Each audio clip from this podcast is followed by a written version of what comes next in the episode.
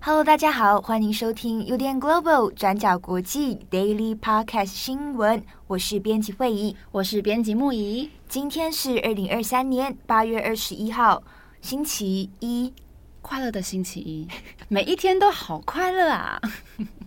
你这很没有说服力。快乐冠军吗？就是已经黑眼圈到这里，然后还说好快乐啊！大家的那个星期一工作的心情不知道怎么样，但是希望大家今天你知道就是都可以。很好，还是其实只有 Monday Blue 的就只有我们啊？我觉得有可能诶、欸，有在散播这种你知道负面的情绪给各位观众。其实大家都是很受鼓舞，只有我们俩这么厌世。对啊，对啊，谢谢大家还是愿意就是听我们继续讲下去。对，好，今天有两则的国际新闻。那今天的第一则呢，我们要来讲俄罗斯的探测器月球二十五号登月失败的新闻。那俄罗斯联邦太空总署在八月十一号发射了探测器，叫做月球二十五号。那并且在几天之后，让月球二十五号顺利进入了月球的轨道。那如果一切顺利进行，估计月球二十五号就可以在八月二十一号在月球的南极进行软着陆。那结果，俄罗斯联邦太空总署在八月二十号的时候就表示。月球二十五号出现了故障，偏离了设计轨道。那最后在跟月球表面相撞之后，已经不复存在。那目前俄罗斯表示会组建跨部门的小组来调查软着陆失败的原因。那这是俄罗斯在将近五十年以来第一次的登月任务。那现在任务以失败告终之后，各家媒体也分析了之中可能的原因啊。那我们来跟大家分享。那首先，我们先来看看这一次任务的背景。这一次的登月任务呢，展示了俄罗斯的野心，那同时也凸显了俄罗斯在太空竞赛中的没落。那毕竟，人类第一个人造卫星就是由苏联在一九五七年发射成功的，那当时候是震撼了国际哦。那接着，在一九六一年，苏联又成功把人类送上太空。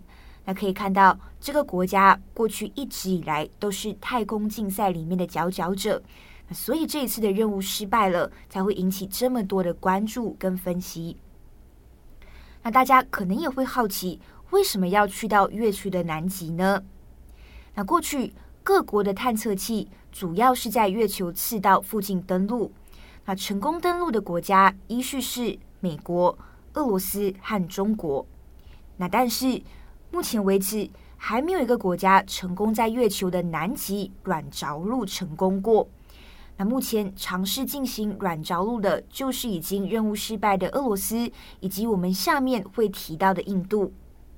那之所以现在各国要把探索月球的计划延伸到这个月球南极，主要是科学家认为这里呢有水。有冰，那这些呢都是让人类未来可能可以在月球定居的元素。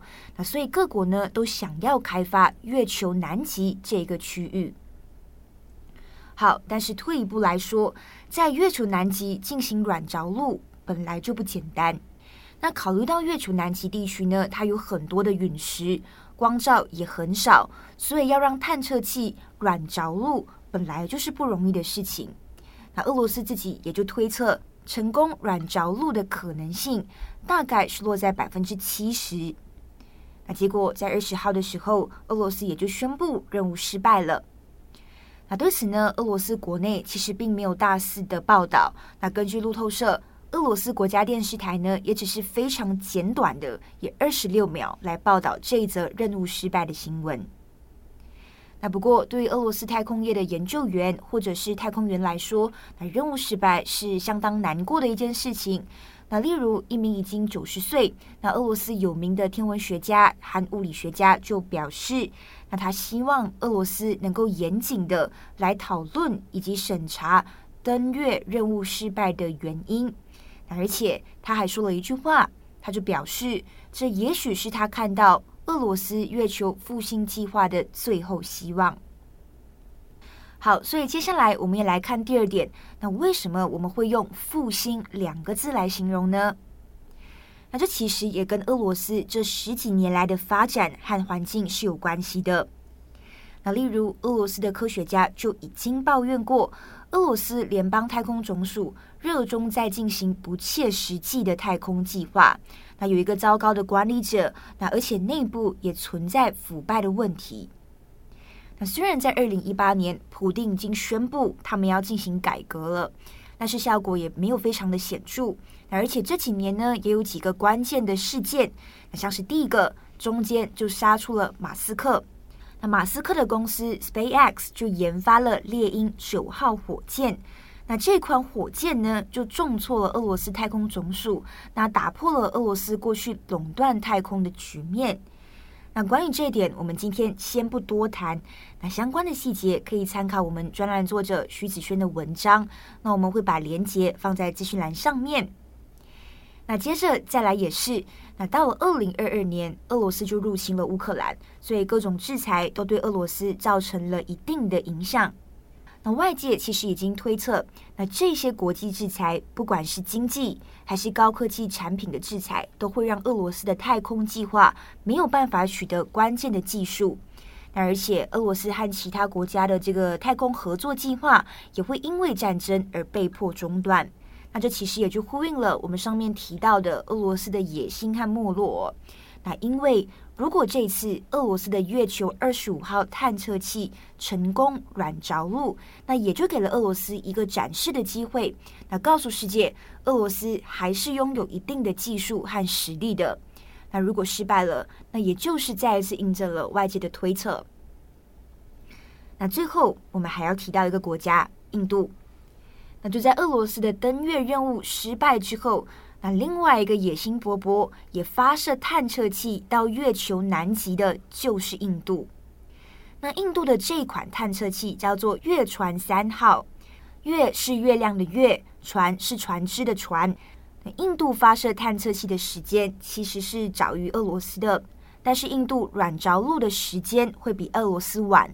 那预计是要在后天的八月二十三号才能知道是否会成功。那所以代表。在俄罗斯任务失败之后，外界开始关注印度究竟会不会成功。那如果成功，印度也就会成为第一个在月球南极软着陆的国家。那事实上，印度在四年前其实已经发射过一次探测器了，但是最后还是以失败告终。那这一次呢，印度是决定他们要卷土重来。那对印度而言，如果他们的月船三号最后真的在月球南极软着陆的话，就会改写现有的太空竞赛局面哦。那等于印度也可以成功跻身进入太空大国。那现在进行太空竞赛的国家，也就是我们都猜得到的国家，那也就是美国、俄罗斯和中国。好，那最后我们从俄罗斯和印度的例子，其实也可以发现，月球南极现在也已经成了各国竞争的区域。那因为呢，过去还没有任何一国的探测器可以在这个区域实现软着陆，所以对各国来说至关重要。那或者我们换一句话说，那捷足先登的国家可能就可以抢先研究月球南极的资源。那尤其就像我们上面提到的，月球南极有冰有水，那未来可能就会成为人类定居的地点。所以月球现在已经成为各个大国们的热门研究项目了。好，那至于印度这一次是不是会在月球南极实现软着陆，我们也会持续在关注。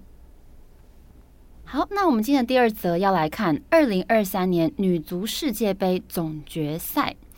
这个冠军赛在八月二十号登场，那是由过去从来没有夺冠过的两个队伍——英格兰队还有西班牙队两队进行激烈的对决。那最后是西班牙以一比零的成绩击败了英格兰队，捧回了冠军金杯。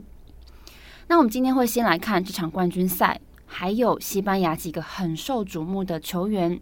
那接着我们会来谈西班牙夺冠之后对西班牙人，尤其是对于年轻人来说有什么意义？那最后我们再来小小谈谈这次冠军赛中的几个争议。好，那在这场冠军赛当中，一开始双方是势均力敌的。那直到上半场第二十九分钟的时候，西班牙中场截球成功。那接着中场邦马特组织传导左翼突破。那西班牙队的队长也是担任后卫的卡尔莫纳，他把握机会以左脚大力射门。而英格兰后卫还有门将也都反应不及。那西班牙是赢得了这一分。并以一比零的这个成绩一路领先到底，最后赢得了胜利。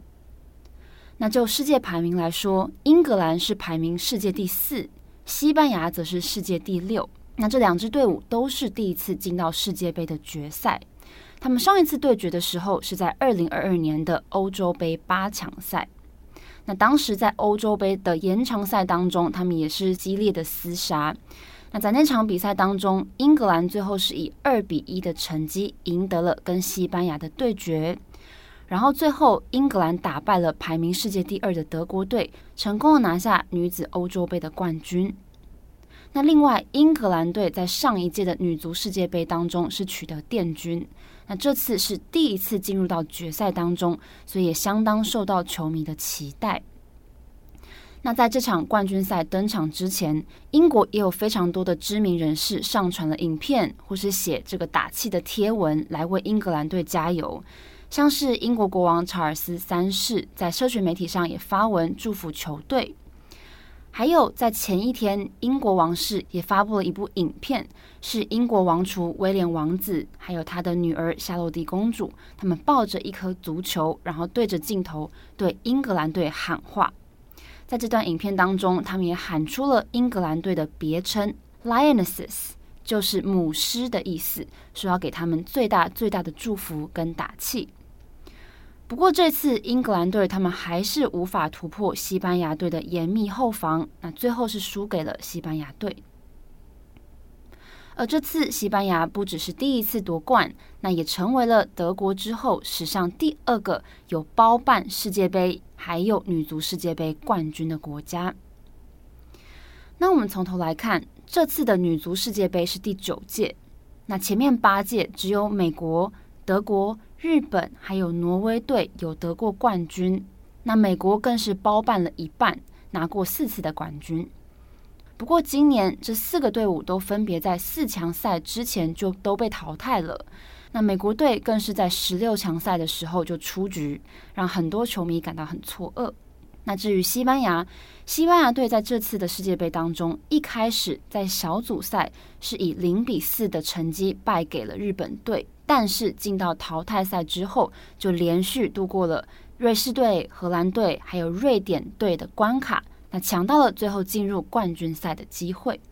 那我们在七月二十一做了一集重磅广播，叫做《二零二三年女足世界杯开踢》，来谈今年女足世界杯的几大看点，还有值得关注的队伍以及相关的历史脉络。那这次西班牙队当中有二十三名的队员，大家记得我们在重磅广播当中有跟大家分享到几位很值得关注的球员。像是我们在网站文字版的主图照片，那右边这个穿红色队服的，就是这次踢进球的队长卡尔莫纳。那另外，我们也有介绍到普遍公认当今世上最佳女足球员的普特拉斯。那在二十三位的球员当中，有十七个人是第一次参加世界杯，其中今年十九岁的前锋帕拉鲁埃洛。这次在世界杯当中也获得了最佳年轻球员奖的殊荣。那我们是觉得，除了大家非常关注的几个大将之外，这个闪亮的球星也是很值得关注的。那也在此分享给大家。帕拉鲁埃洛从七岁开始，这个很小很小的年纪，他就开始接受足球还有跑步的训练，所以他不止在足球方面，在田径场上他的表现也是非常杰出的。不只是创过西班牙的纪录，那他也刷新过几次世界纪录。而虽然在田径方面他同样的杰出，但是他最后是选择了在足球专业上全力冲刺。那因为他的过人天赋，也获得了西班牙队 X Factor 的这个称号。那这次他在受访的时候，他也说，他过去在田径场上都是一个人冲刺，那他觉得这个经验让他学会独立。那除了集中在他自己身上的训练之外，身边所有人的努力也都是为了他一个人。不过，他认为踢足球这件事情让他可以有机会可以享受他自己、还有球队以及身边所有的人一起共同来努力、共同来分享的这个感受。那这个是今年十九岁的帕拉鲁埃洛。那西班牙女足除了在世界是排名第六之外，过去两年的成绩都非常的好，再加上这次的夺冠，他们现在不止在成年组，那另外在十七岁以下组以及二十岁以下组，西班牙队都获得过世界冠军，相当的杰出。那我们在新闻上也有看到很多西班牙夺冠之后，这个摄影师拍下一些全队抱在一起庆祝的样子，很鼓舞人心。那现在西班牙也是处在举国欢腾的气氛当中。那这个对于很多年轻球员，还有喜爱运动，甚至有足球梦的西班牙年轻人来说，是相当有启发性的。像是《纽约时报》的一篇报道，就有针对年轻人来进行描写。这篇报道其中就有提到，我们刚刚提到的中场邦马特，他在这次的冠军赛当中发挥了非常重要的功能。那邦马特他长大的地方是西班牙东边的圣佩德罗瓦里德斯。那他曾经为这个地区的青年足球俱乐部来效力，而这个俱乐部的经理他也说，从二零一四年以来，这个俱乐部的女孩球队数量已经从一支发展到十支了。那在这个迅速发展的时刻，西班牙又在世界杯夺得了冠军。那对于俱乐部的年轻女孩子们来说，相当的鼓舞人心。不过，西班牙夺冠之后也发生了一些小插曲，像是颁奖的时候，西班牙皇家足球协会主席亚雷斯，他不知道是太激动还是怎么样，他在颁奖台上面拥抱了其中一名的队员艾尔莫索，然后亲吻了他的嘴唇。那这个画面被直播出去之后，是引发大量网友的批评。那对于这件事情，足协的发言人则是说，这两个人私下是好朋友。那当下是一个即兴那庆祝的瞬间，那这个 moment 当下就这么发生了。不过被亲吻的艾尔索莫，他也在 IG 直播当中坦言说，他不是很喜欢这样。那这也让很多人在开始检讨，在西班牙队夺冠之前，西班牙女足发展过去持续有一些存在的问题。例如说，在二零二一年，就有十五名女足球员拒绝为国家队主教练比尔达来效力。那他们就抱怨说，这个比尔达的训练还有管理风格，大家都不是很喜欢。不过，西班牙足协却一直在支持这位主教练比尔达。那这十五名公开抵制比尔达的球员当中，有三名这次是有回归到国家队当中。那这个是这个西班牙夺冠之后一个被讨论的争议。那另外最后就是在这个欢庆的背后，也有一个令人悲伤的消息，就是这次射门进球的队长卡尔莫纳，他在赛后被通知他的父亲不敌病魔，那已经去世了。但是目前有关他父亲过世的时间还有细节都没有透露。那对于这件事情，足协也有在社群媒体上发文，表示在这个极度痛苦的时刻，足协向卡尔莫纳以及他的家人致以最真诚的拥抱跟打气。那足协还写说：“我们爱你，卡尔莫纳，你是西班牙足球重要的历史。”好，那以上是有关这次女足世界杯的一些重点整理。那想要知道更多的细节，欢迎大家来参考我们今天的过去二十四小时。好的，以上呢就是今天的两则国际新闻。节目的最后，我们上个礼拜好像还没跟大家分享过上周的重磅广播。没错，上个礼拜五呢，我们的最新的重磅广播是在讲芭比的这个话题，然后是由我跟七号来跟大家分享有关这个芭比电影之后的一些后续的讨论，像是有关芭比娃娃这个玩具，在芭比的玩具史当中，尽管芭比从事过各种不同的职业跟角色，可是我们有关注到战争芭比的这个角色。那过去女孩子在社会的角色想象是随着时代的进步而有所不同，但是从军去打仗的芭比却是相当的罕见。那我们这次的重磅广播也是要跟大家分享，除了这个玩具，这个 Army Barbie 背后代表的一些当时的一些时代历史背景，以及女性在这个军队当中她们共同遇到的一些问题，在这里也跟大家分享。对，这个切角也蛮有趣的，因为战争芭比这一块似乎好像再也没有推出过了，对不对？对，它从一九八九年出了沙漠风暴的版本，然后一直推推推推陆海空，然后到海军陆战队，但是到了一九九一年之后就再也没有出过了。嗯，所以就已经是绝版了，基本上是绝版，而且现在二手也是挺贵的。所以大家如果呃有兴趣的话，也欢迎收听我们上周的重磅广播。好，我是编辑会议，我是编辑木仪，我们下次再见，祝福大家有一个美好的一天，拜拜，拜拜。转角国际转角国际新闻 Global Podcast 新闻。